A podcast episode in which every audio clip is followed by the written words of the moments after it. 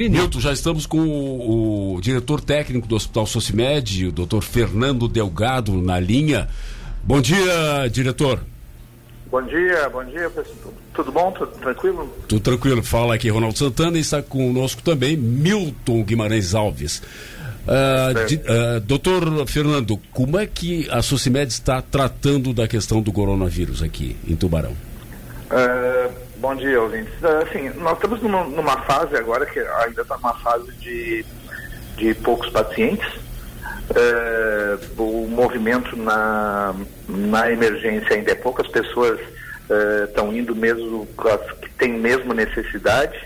É, internação, a gente está com, como conforme nosso boletim de ontem, quatro casos internados e a UTI a gente tem um. São tudo casos suspeitos por enquanto.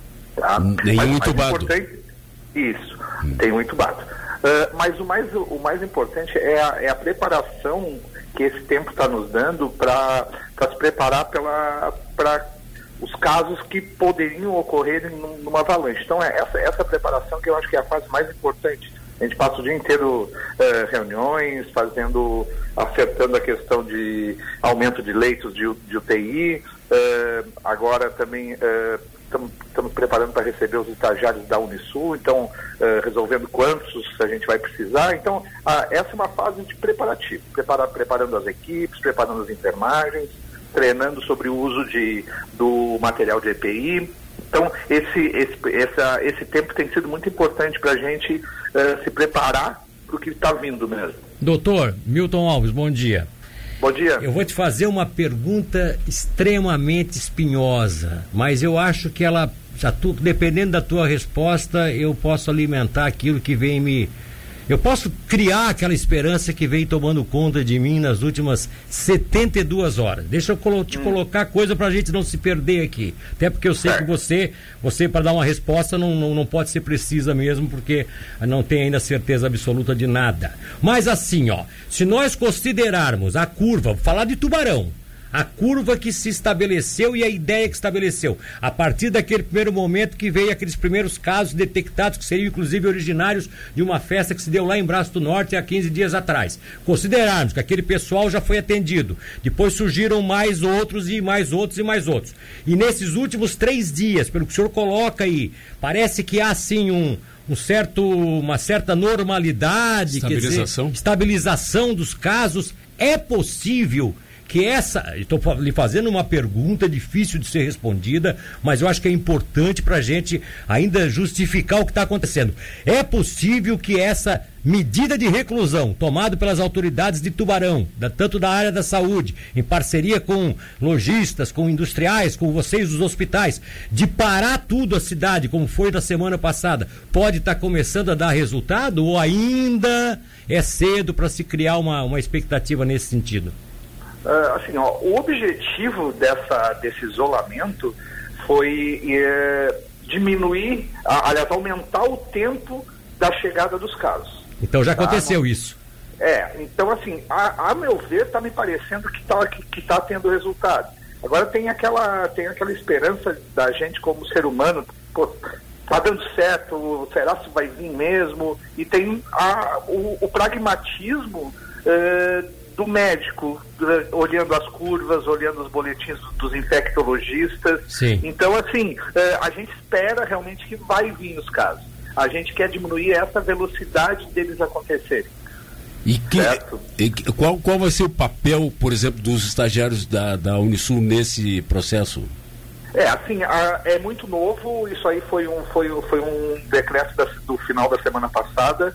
A, a nossa universidade agora que começou a se preparar, ofereceu. Então agora que a gente vai fazer uma reunião mais tarde, com toda a equipe envolvida, para ver aonde que a gente vai, mas sim, aonde que a gente vai colocar, tá? De que forma que a gente vai, vai utilizar os, a, os, os acadêmicos de medicina, de fisioterapia, farmácia e enfermagem no hospital passar os números e, vamos, e como a gente vai integrar eles nas equipes. Então a gente já tem as equipes preparadas, a gente vai ver como que a gente vai integrar. Claro que assim, vai ser uma, uma força de trabalho uh, muito importante para nós. Hoje, qualquer coisa que a gente receba, qualquer tipo de doação, qualquer tipo de, de, de oferta de trabalho, é muito importante nesse momento.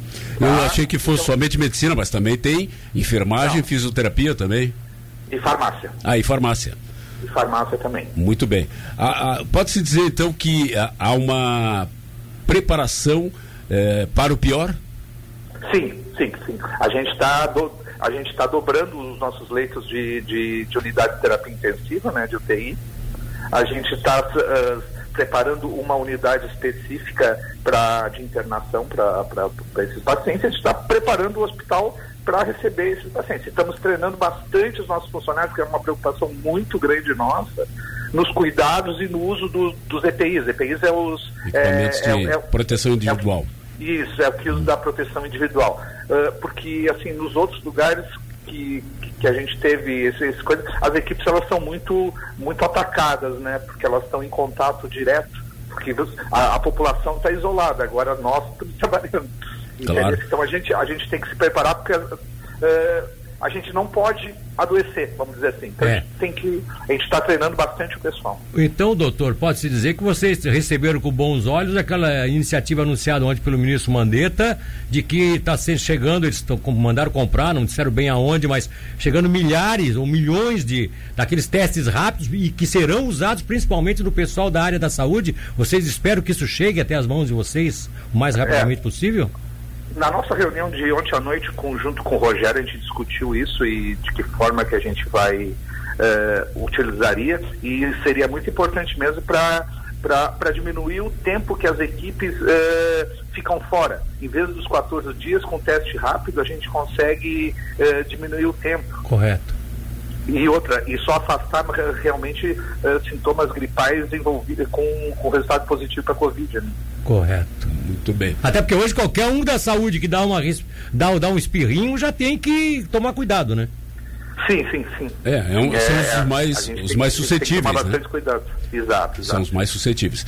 Doutor Fernando, muito obrigado pela sua entrevista. Conte com a gente aqui para a divulgação de qualquer eh, situação em que precise a, haver a disseminação dessa informação por parte do SUSIMED.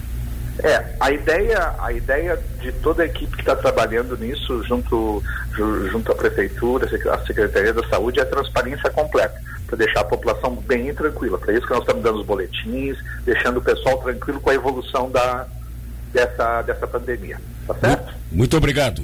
Um bom trabalho. De nada. Tá, os homens. Tá bom.